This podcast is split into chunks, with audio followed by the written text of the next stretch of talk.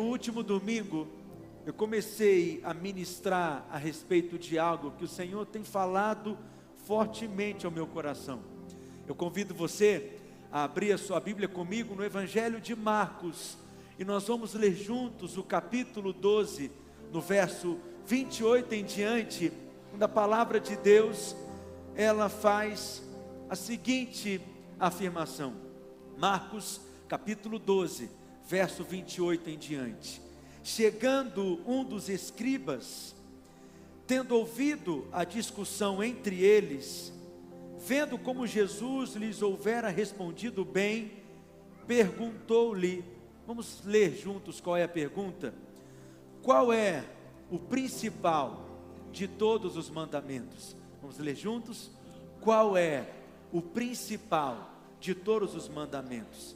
Respondeu Jesus: O principal é, leia comigo, ouve, ó Israel, o Senhor nosso Deus é o único Senhor. Deuteronômio 6,4, Jesus está fazendo referência a esse texto, e ele ainda diz: leia comigo, amarás, pois, o Senhor teu Deus, de todo o teu coração, de toda a tua alma, de todo o teu entendimento e de toda a tua força.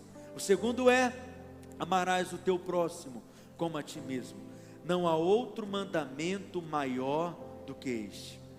Veja que, além de reconhecermos que amar a Deus é um mandamento divino, Jesus está nos ensinando que não é apenas o mandamento, mas é o primeiro mandamento. Diga comigo, primeiro mandamento.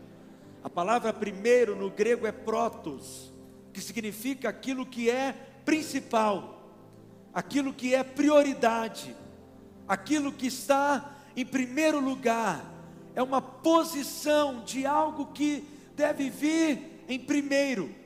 Lá em 1 João, no capítulo 3, no verso 21 em diante, João ensinando sobre amor e compartilhando sobre o amor, ele escreve: Amados, se o coração não nos acusar, temos confiança diante de Deus. 1 João capítulo 3, verso 21. E aquilo que pedimos, dele recebemos, porque guardamos os seus mandamentos e fazemos diante dele o que lhe é agradável. Ora, o seu mandamento é este: dois pontos, leia comigo. Que creiamos em o nome de seu Filho Jesus Cristo e nos amemos uns aos outros, segundo o mandamento que nos ordenou. Então, para aqueles que perguntam se há mandamentos na nova aliança, se há mandamentos no tempo da graça, na dispensação da graça, João está falando que o mandamento é crer em Deus e amar. Diga comigo, crer e amar. E a explicação de João é muito simples.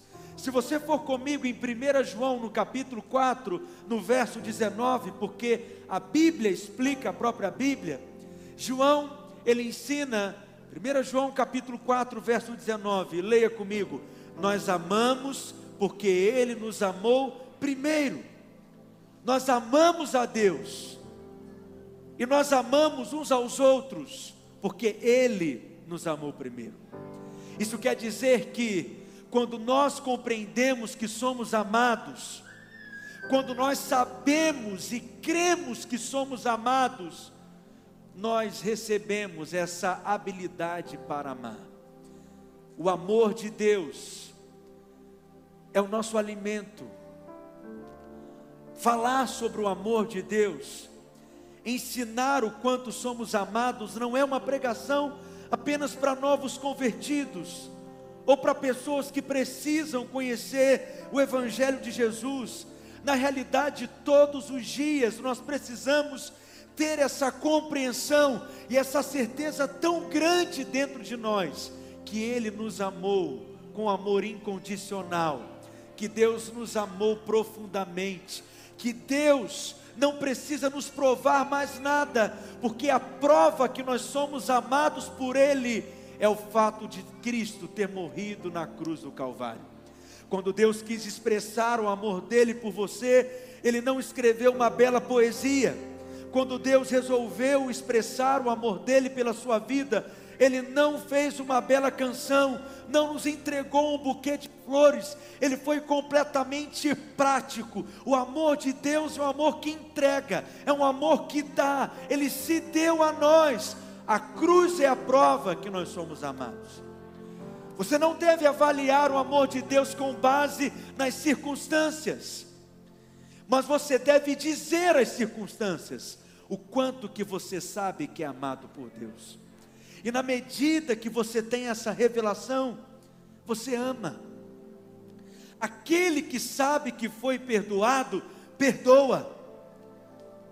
Qual é a pessoa que guarda ressentimento e mágoa? É aquela que não tem espelho em casa, é aquela que não se percebe. Há pessoas que dizem assim, mas quem essa pessoa pensa que é para falar comigo dessa maneira, para agir comigo dessa forma? quem ele pensa que é. Eu nunca errei com ninguém, eu nunca falei com ninguém. Quem é que guarda ressentimento? É aquele que ainda não teve a revelação do tanto que foi perdoado. Se o Pai Celestial te perdoou de uma dívida tão maior, se o Pai Celestial te perdoou de uma dívida impagável, se você tem essa revelação, você perdoa. Aquele que sabe que é perdoado, perdoa. Aquele que sabe que foi aceito, aceita. Aquele que sabe que é amado, ama. Amém, meus irmãos?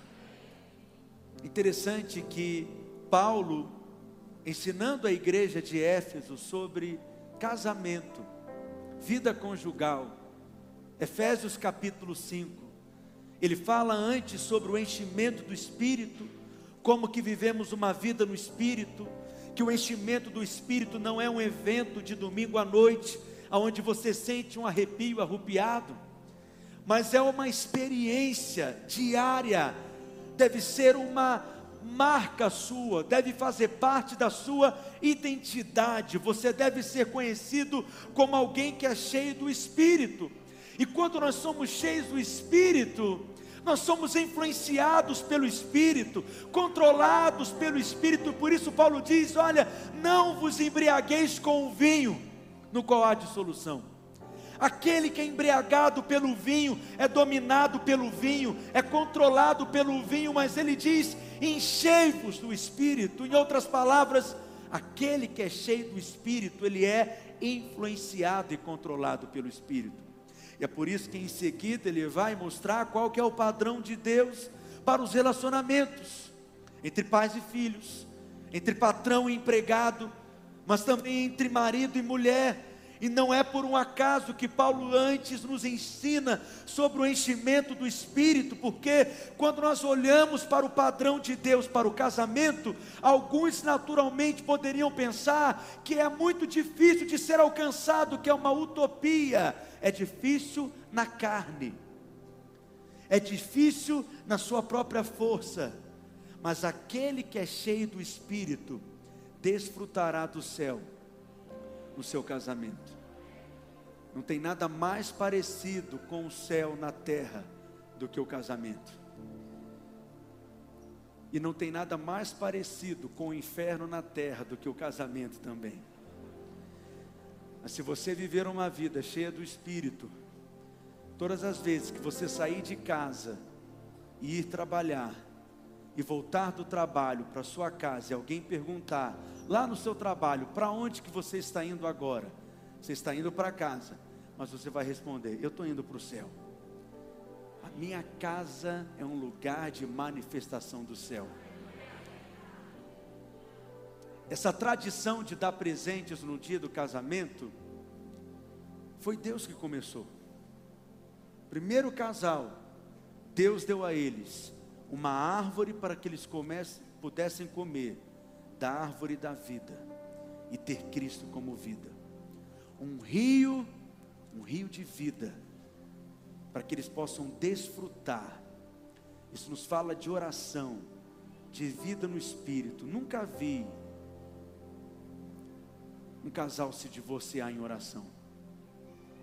Pastor, nós oramos, jejuamos, Deus nos direcionou. Os casais vivem conflitos muitas vezes porque não oram uns pelos outros. Mergulha nesse rio do Espírito. E Deus também nos deu uma sala especial. Todos os dias, na viração do dia, Deus vinha se encontrar com o homem. Mas Deus não respeitou nem a lua de mel de Adão e Eva. Até no dia da lua de mel, Deus estava lá, porque Deus ama estar com o homem e com a mulher. Se no seu casamento você comer da árvore da vida, desfrutar do rio que flui da vida e desfrutar da presença de Deus nessa sala do trono, quando você menos perceber, sua casa se transformará num jardim, num lugar de deleite, num lugar de desfrute. Por que, que eu estou falando tudo isso? Porque Paulo ensina os maridos a amarem a esposa como Cristo amou a igreja. Quando que um marido será capaz de amar a sua esposa? Quando ele tiver a revelação do tanto que ele é amado. Então diga para o seu vizinho: aquele que sabe que é amado, ama. Diga aquele que sabe que foi perdoado. Perdoa. Então o amor que nós manifestamos hoje, tem alguém aqui comigo? É fruto de uma revelação. O amor na antiga aliança era uma exigência mas o amor na nova aliança é uma resposta. Diga, nós o amamos porque ele nos amou primeiro. E o nosso chamado é para amarmos a Deus. E quando nosso coração é conquistado por ele, nós sabemos que Deus ele vem antes de tudo. Deus ele quer ser o primeiro na sua vida. Se Deus não for o primeiro, Ele nunca será o segundo. Mateus capítulo 6, verso 33, Jesus disse: Buscai, pois, em primeiro lugar o reino de Deus e a sua justiça, e todas essas coisas vos serão acrescentadas, mas ele ainda elevou o padrão. Mateus capítulo 10, verso 37, ele afirma: Quem ama seu pai ou a sua mãe mais do que a mim, não é digno de mim. É forte. Quem ama seu filho ou sua filha mais do que a mim não é digno de mim. Jesus está falando dos níveis mais íntimos de relacionamento. Jesus está falando dos níveis mais fortes de relacionamentos que nós construímos na nossa vida. Ele está dizendo que se você amar mais ao seu pai ou a sua mãe do que a ele, você não é digno dele. Em outras palavras, ele está nos ensinando que ele deseja ser a pessoa mais importante da nossa vida. Ele precisa ser o centro da nossa história Deus vem antes de tudo, Ele quer ser o primeiro.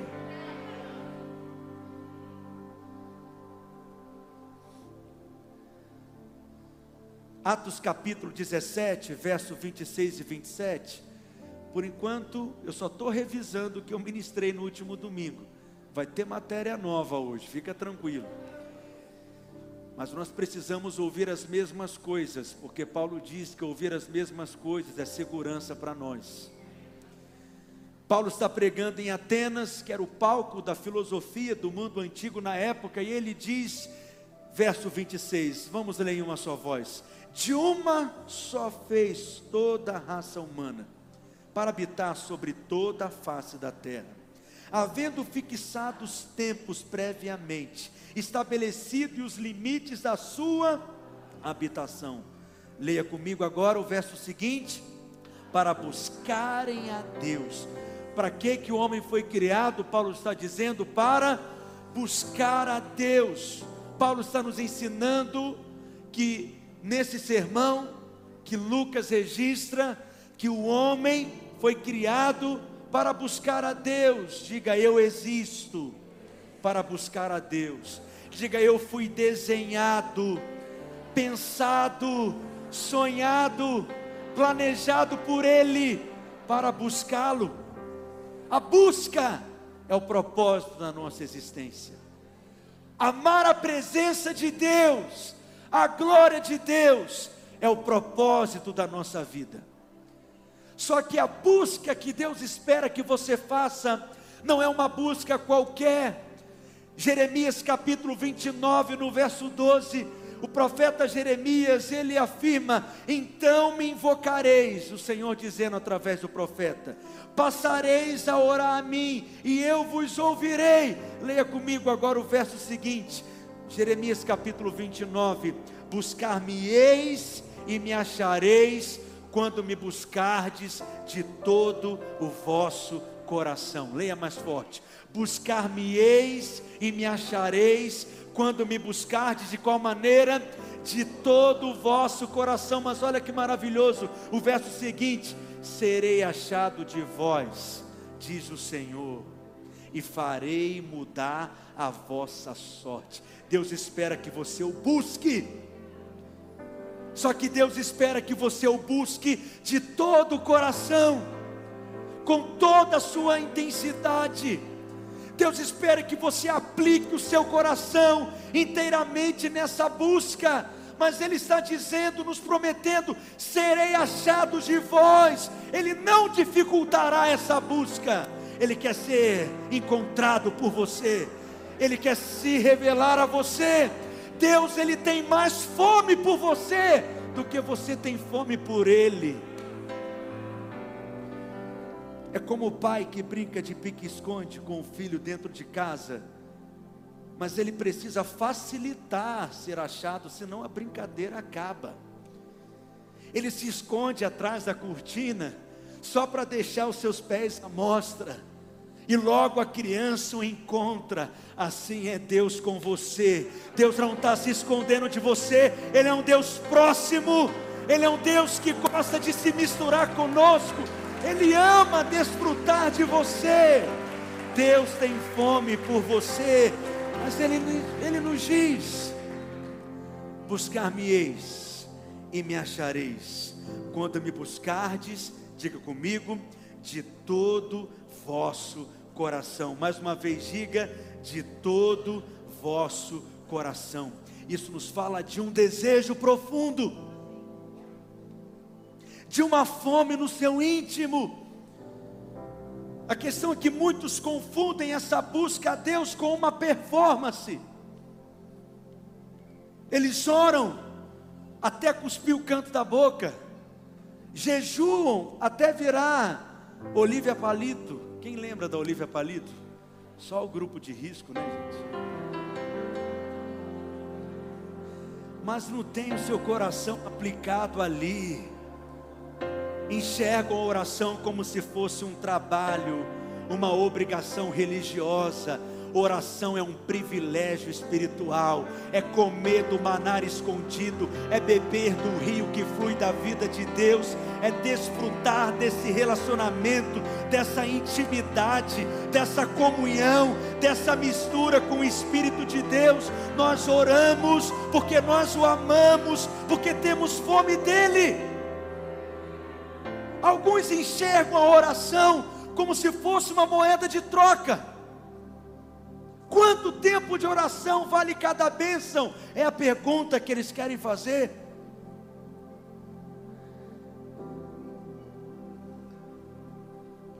Oração é desfrutar de Deus. Por que, que tem crentes que quanto mais ora, pior fica? Porque ele se enche de justiça própria depois de ter orado. Oração não é moeda de troca. Deus não está vendendo nada. Por uma razão bem simples. Ele é muito rico e não precisa vender nada para ninguém. E você é completamente pobre, miserável e não poderia comprar de nenhuma maneira a bênção de Deus. Por isso só tem uma maneira de você ser abençoado, pela graça mediante a fé.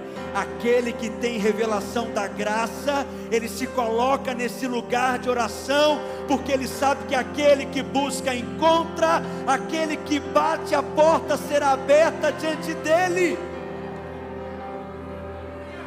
Mas não é performance, é desfrutar de Deus. Quando o seu coração é conquistado por Ele, todo o resto se torna menos importante. Esse é o poder da paixão.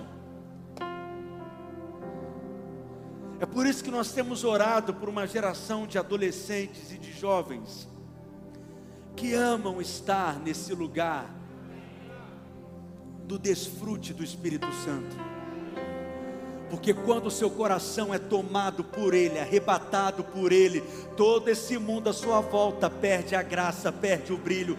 A mentira do diabo é convencer muitos dos nossos jovens e adolescentes que Deus está nos tirando do prazer da vida, que Deus não quer que você desfrute do melhor da vida, mas isso é mentira do diabo. Deus não é um Deus de não, Ele é um Deus de sim. Porque a cada não de Deus, você encontra o sim dele. Quando ele diz: Não matarás. Quando ele diz: Não roubarás. Quando ele diz: Não mentirás. Ele está nos fazendo uma promessa. Você não precisa roubar porque eu sou seu pai, eu sou generoso. Eu tenho para dar para você. Basta você pedir para mim, que eu sou o seu supridor. Esse é o sim de Deus. Quando ele diz não mentirás, ele está dizendo: fale a verdade, confie em mim. Eu sou por você, eu sou com você. A minha natureza é a sua natureza. Eu sou a própria verdade. Nós andamos na verdade. Então Deus não espera que você ore e jejue por uma obrigação religiosa, por alguém que precisa manter uma performance, e muitos enxergam que Deus nunca está contente, Deus nunca está satisfeito, nunca está bom para Ele. Nós cultivamos dentro de nós um sentimento de insuficiência, não orei o suficiente, ainda não li a Bíblia o suficiente, não me tornei um bom marido suficiente, não sou uma boa mãe suficiente, eu não sou santo suficiente, eu não sou um espiritual suficiente, porque é assim que enxergam a Deus. Essa é a imagem que possuem a respeito de Deus. Deus quer que você chegue num lugar em que você ama amá-lo de todo o seu coração.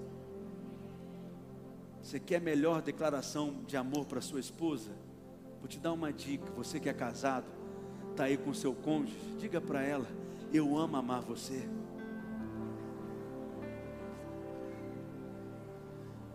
Você sabe que tem a história de um casal que estava discutindo, o marido muito nervoso, revoltado, porque dizia que a sua esposa, a sua mulher, o oprimia, pegava no pé dele, porque ela sempre queria que ele fosse no shopping junto com ela, mas ele não gostava muito de ir a lugares assim, de ficar andando, rodando no shopping.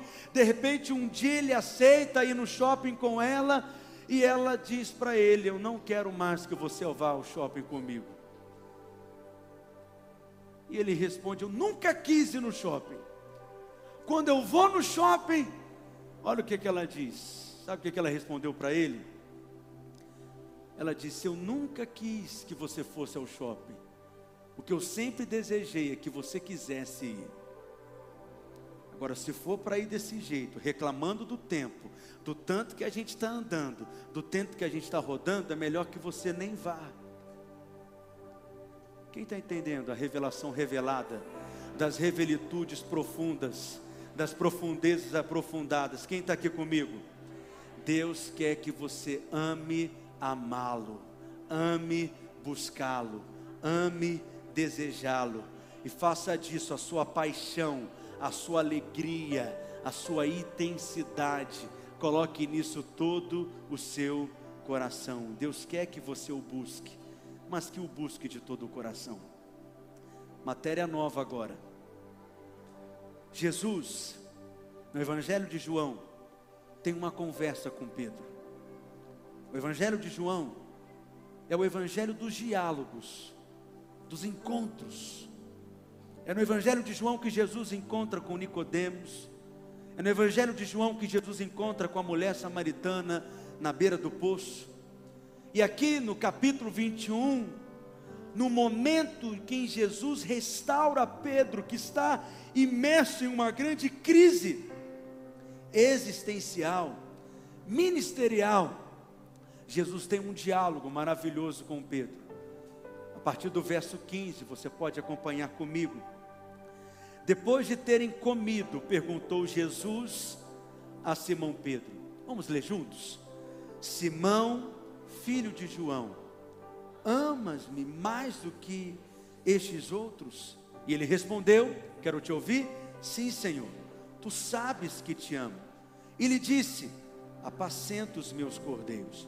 Tornou a perguntar-lhe pela segunda vez: Simão, filho de João, tu me amas? E ele respondeu: Vamos ler a resposta de Pedro: Sim, Senhor, tu sabes que te amo. Disse-lhe Jesus: Pastorei as minhas ovelhas. Pela terceira vez, Jesus lhe perguntou: Simão, filho de João, tu me amas? A Bíblia diz então que Pedro entristeceu-se por ele lhe ter dito pela terceira vez: Tu me amas? E respondeu-lhe: Senhor, tu sabes de todas as coisas, tu sabes que eu te amo. Jesus lhe disse: Apacenta as minhas ovelhas. Jesus fez essa pergunta três vezes. São muito parecidas.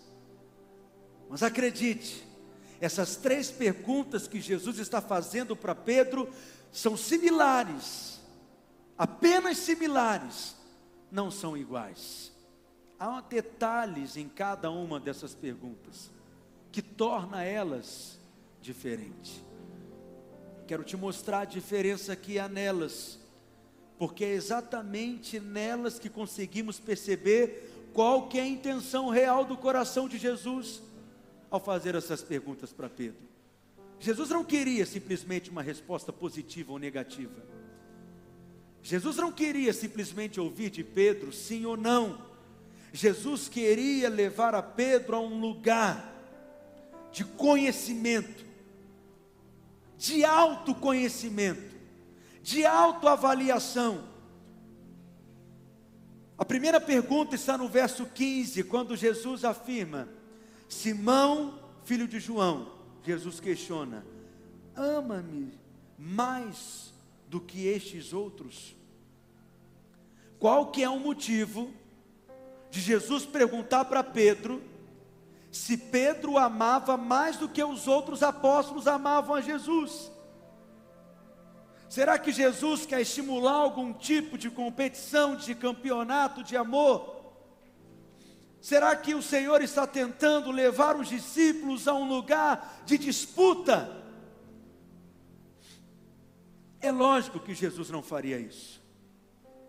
Isso iria contradizer o seu ensino. Isso iria na contramão do discipulado de Jesus com a sua equipe ministerial. Teve um outro momento que Jesus pega os seus discípulos discutindo entre eles quem era o maior no reino. Jesus dá uma dura nos discípulos, chama a atenção dos discípulos, dá uma boa enquadrada nos discípulos, mostrando para eles que esse não é o espírito dele. E que não deve ser o nosso espírito também, a nossa atitude, o nosso coração, o nosso sentimento. Então, nesse momento, é óbvio que Jesus não quer estimular a competição entre os discípulos. Então por que que Jesus pergunta para Pedro se Pedro amava Jesus mais do que os outros apóstolos amavam Jesus? A única maneira de você entender isso é entendendo o pano de fundo nesse diálogo. Porque nos capítulos anteriores, no capítulo 13 do Evangelho de João, olha a afirmação que Jesus faz no verso 21 e 22. João capítulo 13, verso 21 e 22.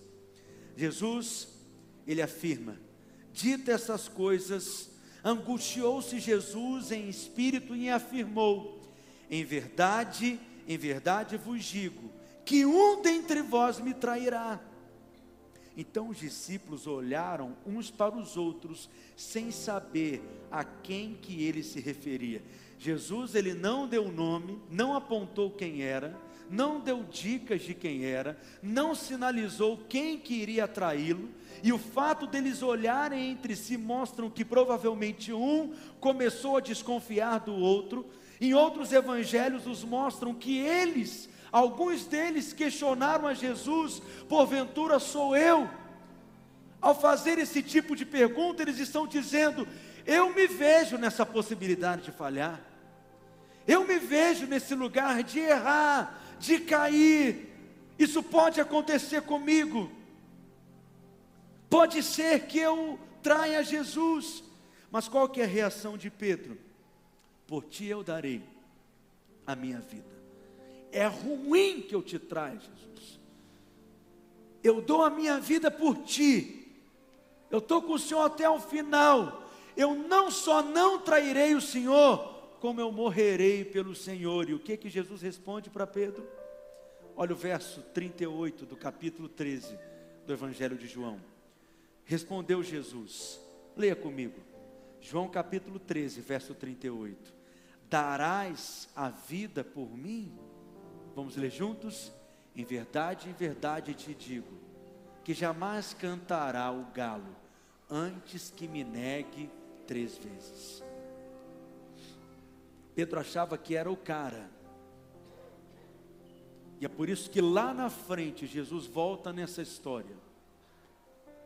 No capítulo 21, porque era uma questão mal resolvida na vida de Pedro. E Jesus questiona: Você me ama mais do que a todos os outros? Mais do que todos os outros me amam? A minha leitura dessa primeira pergunta para Jesus para Pedro é: Você ainda acha que é o cara, Pedro? Jesus está tentando fazer Pedro se avaliar a respeito de onde ele se encontra em relação ao amor dele pelo Senhor. Então, na verdade, o que está por detrás dessas perguntas tem esse projeto, tem essa intenção porque é um jogo de palavras aqui no original grego que no português a gente não percebe, que se lêssemos em inglês também não perceberíamos, mas esse jogo de palavras no grego usado aqui por Jesus nos mostra qual é a intenção real de Jesus por detrás dessas perguntas. Por exemplo, quando Jesus pergunta para Pedro, em primeiro lugar, no verso 15: Pedro, tu me amas? No português não há diferença, não há distinção. Mas é como se Jesus estivesse perguntando para Pedro, se lêssemos o Novo Testamento em grego, na primeira pergunta, quando Jesus pergunta a Pedro: Pedro, tu me amas? A palavra aqui é ágapo. Pedro, você me agapau. Esse é um tipo de amor é um tipo de amor sacrificial, é um tipo de amor perfeito, é um tipo de amor inteiro, é um tipo de amor completo. Mas a resposta de Pedro, apesar da nossa leitura no português sinalizar que parece que Pedro está concordando com Jesus, mas a resposta de Pedro a Jesus é diferente. Pedro responde para Jesus: Senhor, tu sabes que eu te filéu. Jesus perguntou para Pedro: Pedro, você me ama inteiramente? E Pedro responde a Jesus: Senhor, tu sabes que eu te filéu. É um amor fraternal, é um amor entre amigos, é um amor entre irmãos, não está na mesma dimensão do agapau, não está na mesma dimensão do amor inteiro, do amor sacrificial. É como se a noiva perguntasse para o seu noivo: Você me ama? E ele responde para ela: Eu te considero muito. Nós sabemos a encrenca que ele se meteu. Primeiro, porque não foi isso que ela perguntou para ele. E segundo, não era isso que ela queria ouvir dele. Em outras palavras, é o que está acontecendo entre Pedro e Jesus. Mas quando Jesus pergunta, Pedro, tu me amas, agapau? Pedro responde, tu sabes que eu te amo, filéu. Em outras palavras, amar eu amo. Mas não é aquela Brastemp. Não é aquilo tudo. Não é aquele amor completo. Não era aquilo que eu achava que era. Não é aquilo que eu tinha prometido para o Senhor que seria. Lá em João capítulo 13, quem lembra? Quem está aqui comigo? Não significa que não existe sentimento, não significa que não há um respeito em mim pelo Senhor, mas Pedro está reconhecendo: eu não estou no nível e no lugar que eu acreditava estar. Salmo 139, verso 23 e 24. Você que está anotando, anote, ou abra sua Bíblia comigo também. Salmo 139, verso 23 e 24. Eu já estou encerrando, fique em paz. Olha o que diz, vamos ler juntos? Sonda-me, ó Deus, e conheces o meu coração. Prova-me e conhece os meus pensamentos. Verso 24: Vê se há em mim algum caminho mau e guia-me pelo caminho eterno. Diga para o seu vizinho: Nós precisamos aprender a chegar a um lugar em Deus que o nosso coração não se engana. Você não foi chamado apenas para amar a Deus. Você foi chamado para amá-lo inteiramente, completamente, com todo entendimento, com toda a sua força, com toda a sua alma, com tudo que há dentro de você. Agora, se você perceber, um outro detalhe que nos ajuda a entender esses diferentes tipos de amor aqui nas perguntas de Jesus para Pedro, é que na segunda pergunta, voltando para o Evangelho de João no capítulo 21, dessa vez não tem mais, tu me amas mais do que todos os outros, é diferente, por não ter esse detalhe, mas no restante é tudo igual. Pedro, tu me amas, agapau, novamente, Jesus usa essa expressão no grego, e a resposta de Pedro é: Tu sabes que eu te amo, filéu, ou seja, Jesus faz uma contrastação entre esse amor, tentando levar Pedro a esse lugar de compreensão. E aí chega na terceira pergunta, no verso 17. Leia comigo, João capítulo 21, verso 17. Pela terceira vez, Jesus lhe perguntou: Quero te ouvir bem forte. Simão, filho de João, tu me amas? Pedro entristeceu-se por ele lhe ter dito pela terceira vez: Tu me amas? Vamos ler juntos? E respondeu-lhe: Senhor, tu sabes todas as coisas, tu sabes que eu te amo. Jesus lhe disse: apacenta as minhas ovelhas. Pela terceira vez, Jesus questionou a Pedro. Mas essa terceira pergunta é diferente. O que há de diferente nessa pergunta? Jesus desce para o nível de Pedro. Jesus ele vai ao nível de Pedro. Jesus perguntou a Pedro: Pedro, tu me amas, filéu? É só isso que você tem? Você não tem nada além disso em relação a mim? Você não tem nada além disso para me oferecer, Pedro? É só isso que você tem para me dar? E a Bíblia diz então que Pedro se entristeceu profundamente, mas ele responde: Senhor, tu sabes de todas as coisas. Jesus, eu achava que eu era o cara, mas você já sabia que eu iria falhar.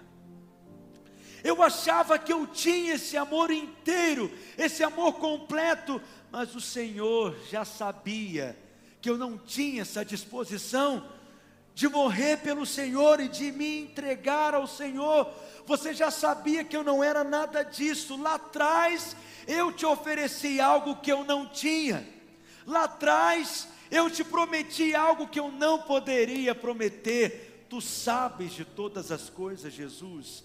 O Senhor sabe que é só filéu que eu tenho para dar. Qual que é o propósito de Jesus ao levar Pedro a esse lugar de consciência e de compreensão?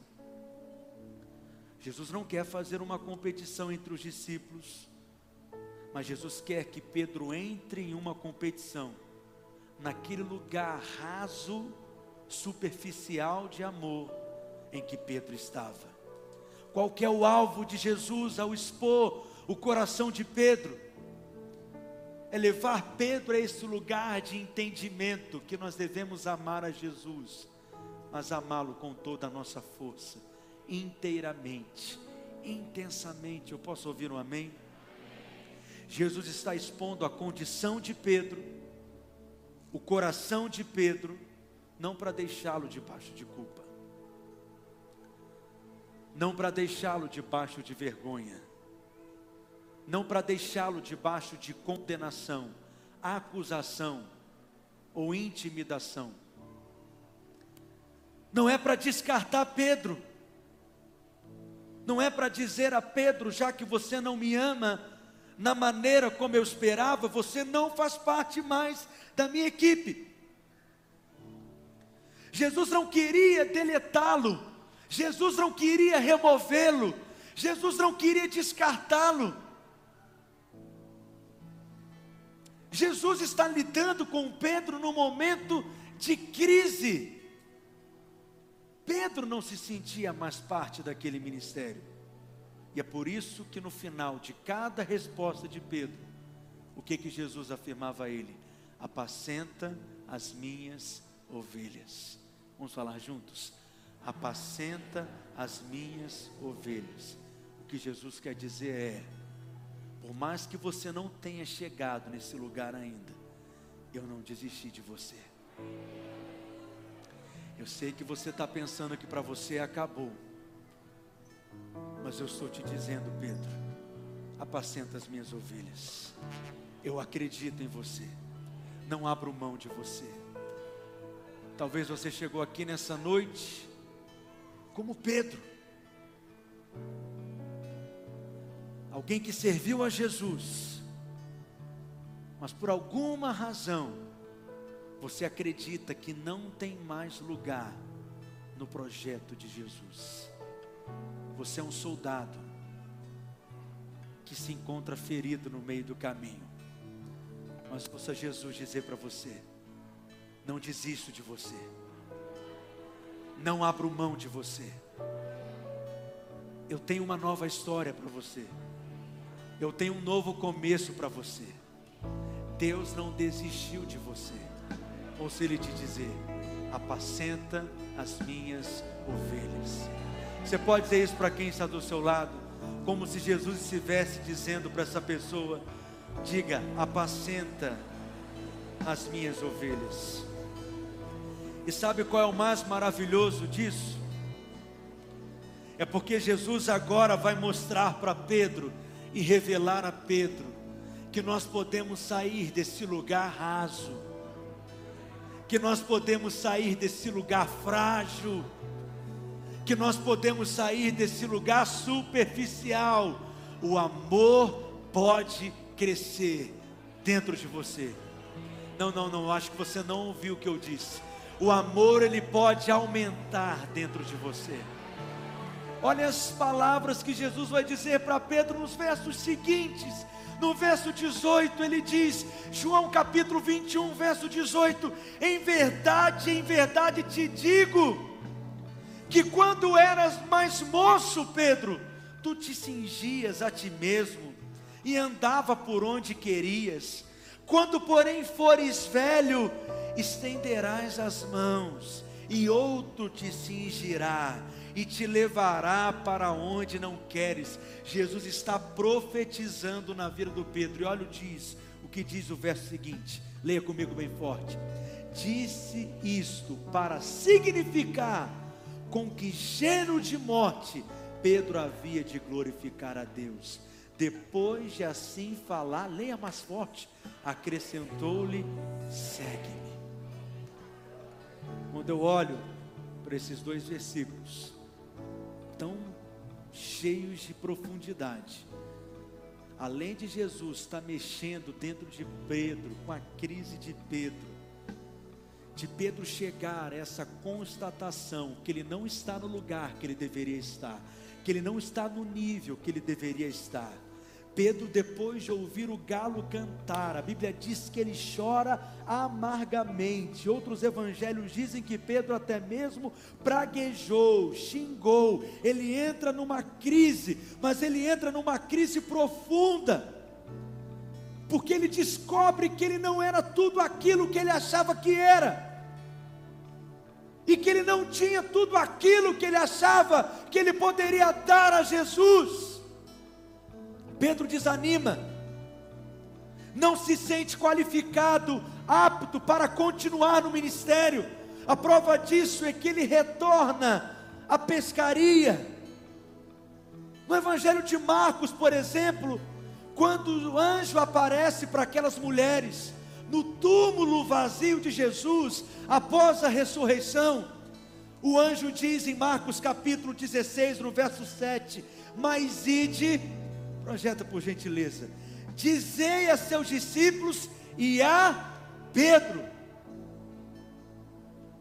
que ele vai adiante de vós para a Galiléia, lá o vereis, como ele vos disse. Por que, que o nome de Pedro é o único nome mencionado?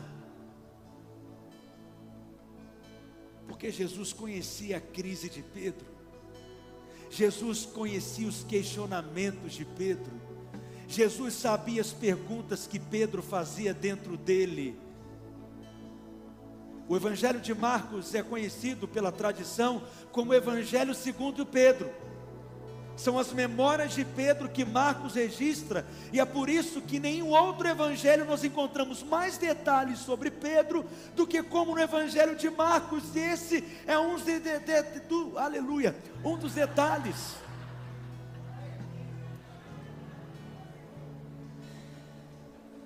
Porque nós temos um Pedro abatido, um Pedro quebrado, um Pedro desanimado mas nós temos um Jesus que insiste em levantar Pedro. Apacenta as minhas ovelhas uma vez. Apacenta as minhas ovelhas segunda vez. Apacenta as minhas ovelhas pela terceira vez. Eu insisto com você, Pedro. Eu não desisto de você, Pedro.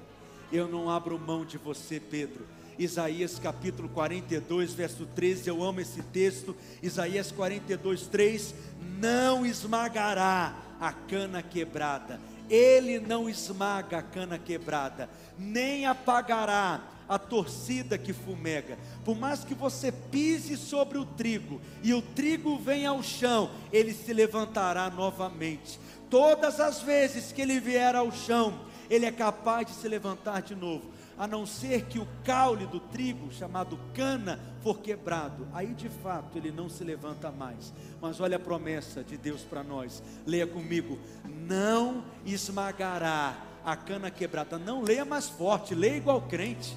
Tem crente pentecostal aqui? Então leia bem forte: não esmagará a cana quebrada, nem apagará a torcida que fumega. Diga aleluia. Ele não vai tirar de nós a esperança de se levantar de novo, de se reerguer, de começar de novo, de acreditar de novo, de servir de novo. Se você tem encontrado portas fechadas, se você não tem encontrado lugar de oportunidades, um lugar de recomeços. Eu quero te dizer que essa casa está com as portas abertas para você, abertas para essa cidade, porque nós cremos num Deus que insiste em levantar, insiste em erguer. Deus não abre mão de você. Aleluia. Jesus está tentando levar Pedro a entender que é um lugar de maior amor que Pedro ainda não alcançou, mas que Pedro poderia alcançar no futuro. É por isso que Jesus está sinalizando para Pedro. Volta para o verso 18, por gentileza. João capítulo 21, verso 18. Vamos ler?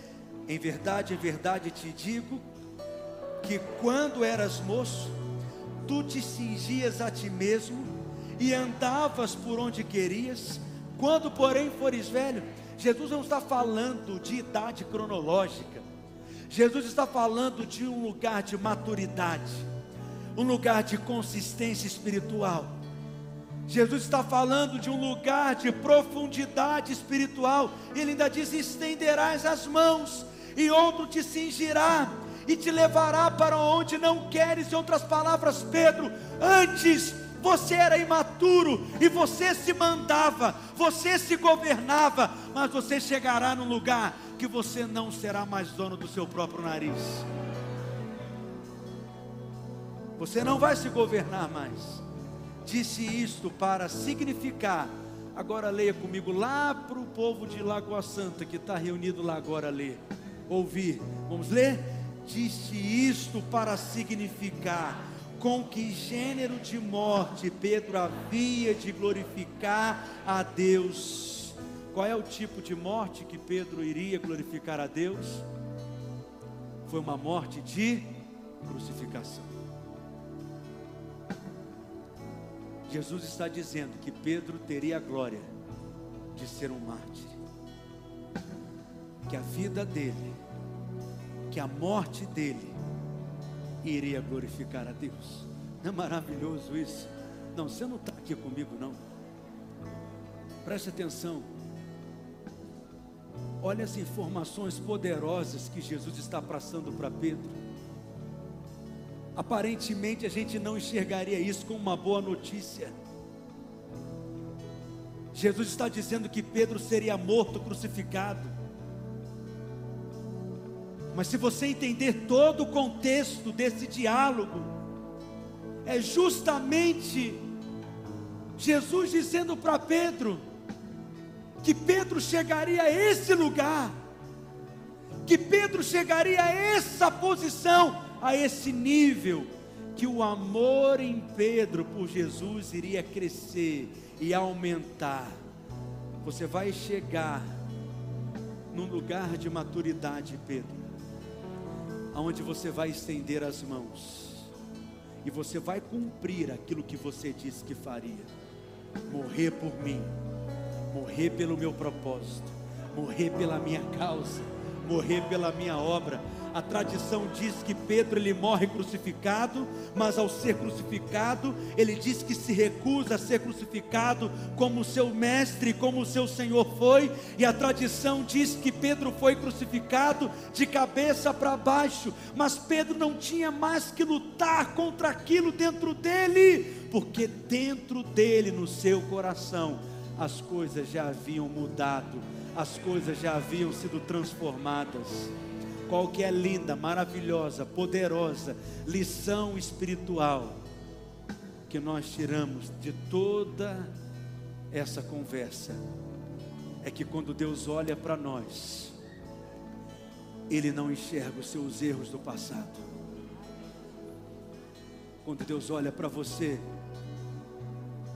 ele não enxerga suas falhas no presente, mas Ele olha para você Ele vê aquilo que você se tornará no futuro, por estar nas mãos dEle.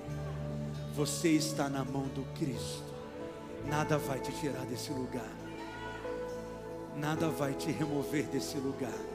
Deus não abre mão de você. Seu passado não determina o seu futuro. Deus não consulta o seu passado para escrever o seu futuro. Deus não está olhando para o seu passado, ele foi apagado pelo sangue do Cordeiro. Não importa as suas falhas, não importa os seus erros, aquilo que Jesus fez é maior, aquilo que Jesus fez é mais poderoso. O sangue de Jesus é poderoso para apagar o seu passado, para transformar a sua história, o seu presente e te trazer um futuro de glória. Mas o mais maravilhoso é o que está no finalzinho do verso 19. Projeta por gentileza João capítulo 21, verso 19. Você vai ler comigo a última frase desse versículo. Depois de assim falar, eu quero te ouvir.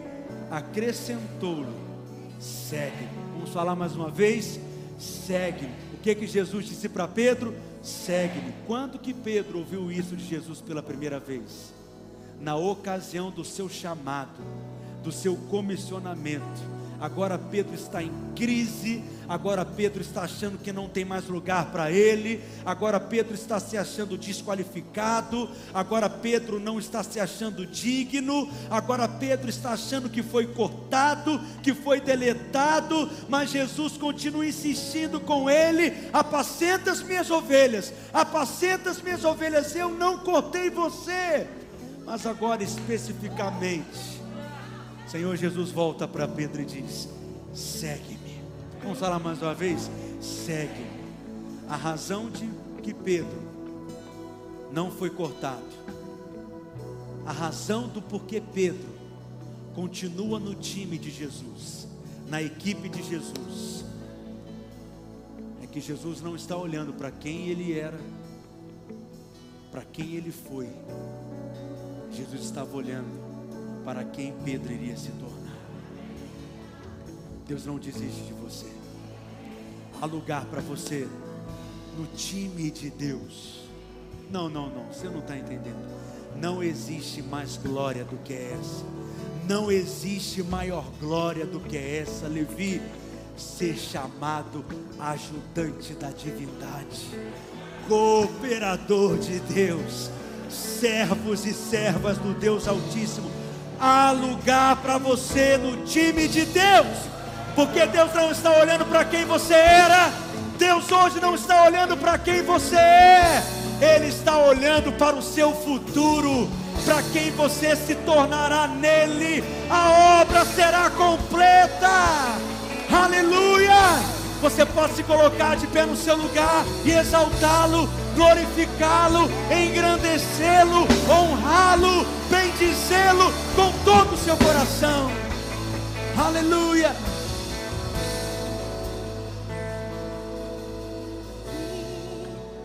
Tua presença, quero me render e me entregar.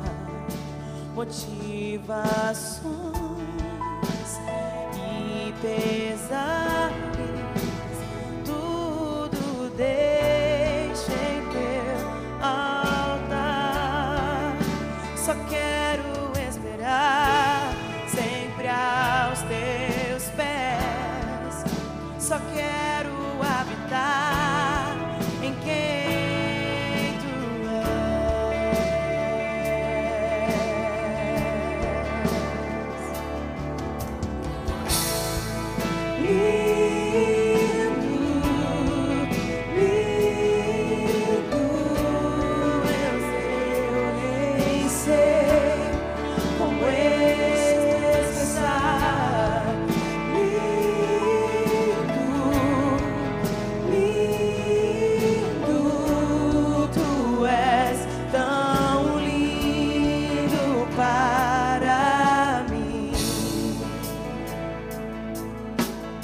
levantar suas mãos a Jesus